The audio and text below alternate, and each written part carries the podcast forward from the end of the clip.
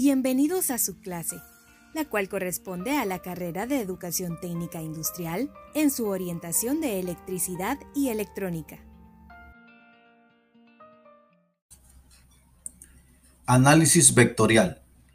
El análisis vectorial es un campo de las matemáticas que imparten con mayor formalidad los matemáticos que los ingenieros. Sin embargo, muchos estudiantes de ingeniería de penúltimo y último año no han tenido el tiempo o quizá la inclinación de tomar un curso de análisis vectorial, aunque es probable que varios de los conceptos elementales de vectores y sus operaciones les hayan sido presentados en los cursos de cálculo y física.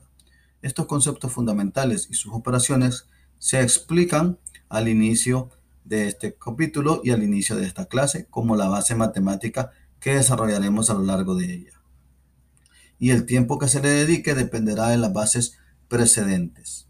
El enfoque que nosotros le daremos a este tema es el de un ingeniero o un físico, no del matemático, ya que no nos detendremos en demostraciones, sino que en aplicaciones prácticas y en la resolución de ejercicios de análisis vectorial. El análisis vectorial puede considerarse como una taquigrafía matemática.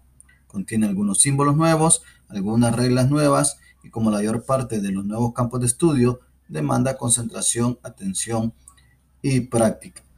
Los problemas de repaso, que los vamos a presentar por primera vez al final de este capítulo y al final de esta sección, se deben considerar como parte integral del conocimiento.